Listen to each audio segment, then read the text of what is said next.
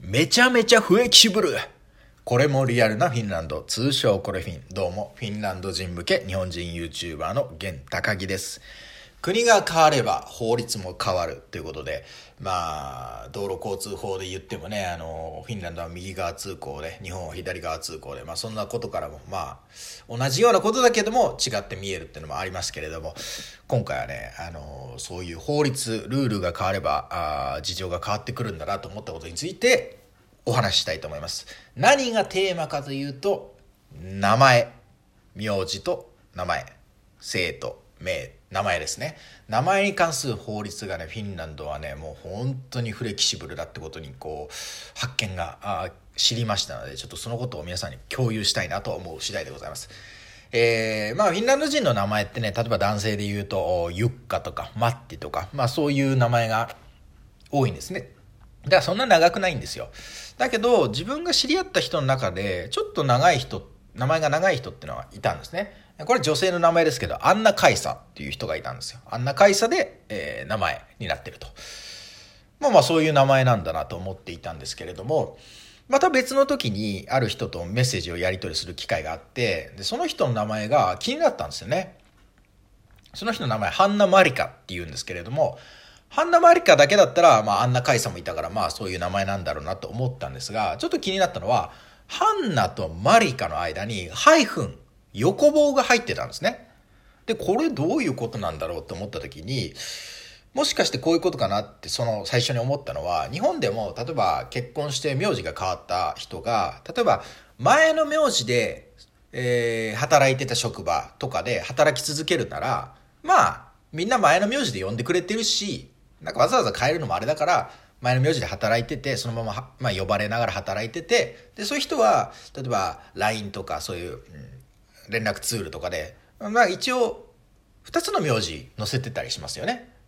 で、そういうノリかなと思ったんだけど、思ったんですけど、でもハンナ・マリカっていうのは名前だから、名前が2個っていうのはちょっとまた話が変わってくるねよなと思ったんですね。で、いろいろ調べたらですね、あの、まあ面白い法律がいろいろあったんですよ。名前に関するフィンランドのルール。まずこの、名前の方ですね。名字じゃなくて、名前の方に関するルールなんですけど、実はそのハンナ・マリカっていうのは、二つの名前の、まあ、つなげたもの。まあだから名前が二個あるんですよ。二個の名前で、その人の名前。ハンナ・マリカ。で、アンナ・カイさんも多分そうなんですね。で、ここに、ハイフンを入れるか、入れないでつなげちゃうかは、まあ親が決めることができると。で、だから、ハンナ・マリカさんは、ハイフンを含めて本名なんですよ。ハンナ・ハイフン・マリカが本名なんです。だから書類に記入するときも、ハンナ・ハイフン・マリカって書かないといけないんですよ。ハイフンが含めたのが本当の名前だから。面白いですよね。記号が名前に入ってるっていう、まあまあ記号というか、まあハイフンが入ってるんですよね。で、そういうふうに、フィンランドは名前を1個じゃなくて、まあ、つなげて、えー、まあ、名前にすることができるんですね。で、これが、マックスで4つまでつなげることができるんですよ。でしかもこの2019年に法律が変わって、マックス3つからマックス4つに上がったっていうので 要望があったのか知らないですけど、だから日本で考えると、例えば男性の名前で、なんか、としゆき、ひろし、ひかる、こうじみたいな、なんか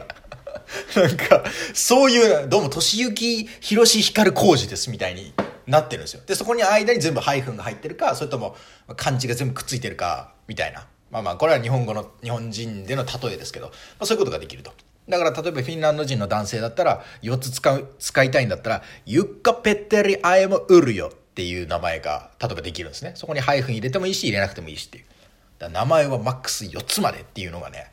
すごいですよね。まあ、自由に決められるというところなんですね。で、まあこれが、名前に関する法律、マックス4つまでできるっていうことなんですけど、次は、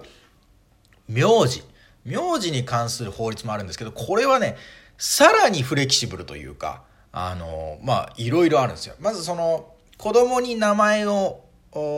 名字を引き継ぐ時ですよね。これ、両親どちらの名字も使えるんですよ。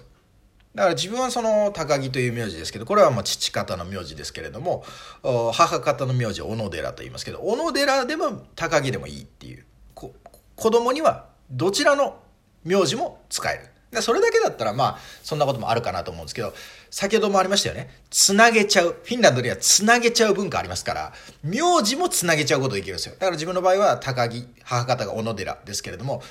まあ、高木小野寺でも、小野寺高木でも全然できるんですね。だから、フィンランド人はマックスで名字2つと名前4つの計6つの名前で名前にすることもできるんですよ。まあちょっと書くときめんどくさいよ。それ書くときめんどくさい、めんどくさいですけどね。まあ画数多いみたいな話とはまたちょっと違いますけど、枠に入らないみたいなこともありですね。だから両親どちらの名前も名名字も両親どちらの名字も使えるし名字をつなげることもできると。で、まだまだ止まりませんよ。この名字のチョイスなんですけど、父、母、だけでなく、祖父、祖母からもピックアップできるんですね。だから、すごいですよね。その、例えばその家族で、フィンランド人の家族でお、母さんがラフティネン、お父さんがサルメラっていう名字だったとして、じゃあおじいちゃんは？っつった時、父方のおじいちゃんは、まあ、同じです。サルメラ。で、父方の、まあ、おばあちゃんがアールトネンだったら、もう、おばあちゃんからピックアップ。お母さんからピックアップもできるし、で、これ、母方の祖父、祖母もいますから、まあ、それもでき、まあ多分それもできるんですけども、それもピックアップできる。だから、マックスで、えー、何個だ？父、母があって、で、多分どっちかは一緒だったりもしますからね。まあ、あ、でもこれ、この後のルールにもつながってくるから、まあちょっと正確には言えないですけれど、まあとにかく、その、両親、そしておじいちゃんおばあちゃん、からの名字をピックアップすることができると。で、それを2つつなげることができるっていうのがルールなんですね。だからもうほんと自由自在ですね。まあまあ親がつけるんで自分が決めるわけではないですけれども、基本的にはそういうことができると。で、えー、まあ名前を、名字をつなげるっていう意味で言うと、例えば国際結婚した場合、国際結婚した場合、例えばロシア人のクワルツキみたいな名前の方と、フィンランド人のビエルタネンっていう方が結婚した時にそのお互いの国の名前をくっつけることも可能なんですね。でしかもその母国語の母国語の名前って表記がちょっとフィンランド人にとって読みにくかったりとか発音がわからなかったりするとかもあると思うんですけどもそれも、えー、あのもう簡単にしちゃうこともできる。だクワルツキ ZCYK どう読むねみたいなこと時ももうちょっとこうローマ字読みっぽくできるとまあ、フィンランド語って結構ローマ字読みなんでそのままなんで。だからそういうふうに変えることもできるっていうことができるんですね、まあ、自分は高木なんで別にその普通にローマ字読みなんでね。その難しいことはないですけど。まあ例えば高木と自分の今の恋人の名字をくっつけちゃうこともできるってことですね。ほんまフレキシブルですよねって思ったんですけれどももう本当に次もうあの究極のやつ出ちゃいます。名字に関して。究極のやつね。結婚するときに名字を新しく作っちゃうこともできるんですね。あの、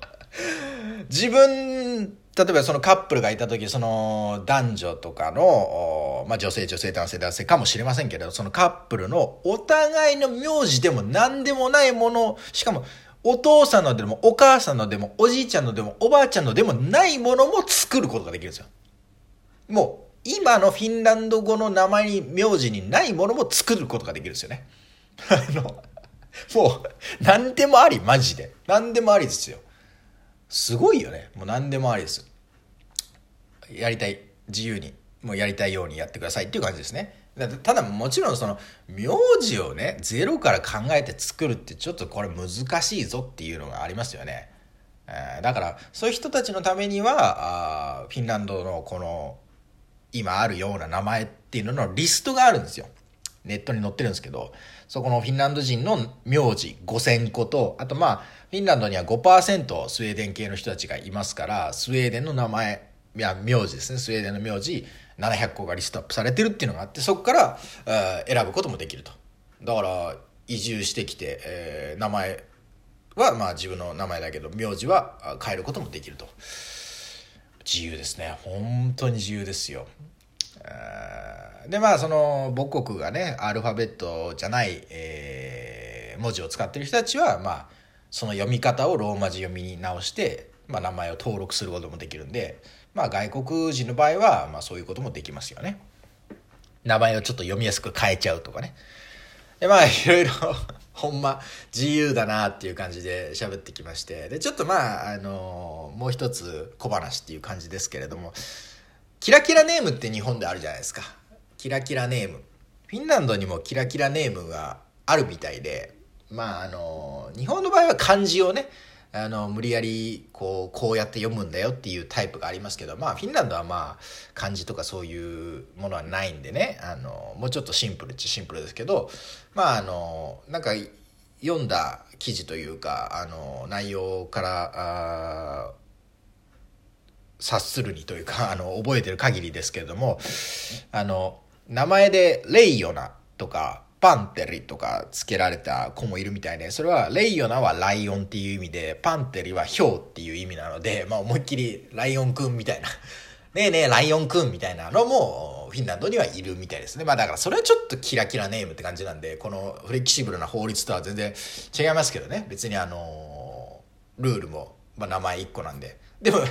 下手したら、名前も、レイヨナパンテリでライオン表にもできるしね。なんかまあそれまあ受付の人は「ああ?」って顔するかもしれないけどまああの好きならそれでいいんじゃないの？子供はどう思うか知らんけどっていう感じかもしれませんけどねまあまあそんな感じで、えー、フィンランドの名前名字に関する法律についてお話してきましたまあ、名前と名字っていうね世界中どこの人々が慣れし、えー、世界中全ての人々が慣れしんでる文化だとしてもこうやって国が変わるとルールが変わって、えー、興味深いなと思えるというふうに思った次第でございます。はい。まあ、ということで、え今回は名前に関する法律についてお話ししましたが、また次回別に何か面白い別のテーマ発見しましたらトーク配信いたしますので、ぜひ番組のフォローをして、えー、お待ちいただければと思います。ということで、えー、最後までお聴きいただきありがとうございました。メッセージもお待ちしております。それではまた次回お会いいたしましょう。さようなら。もいもい。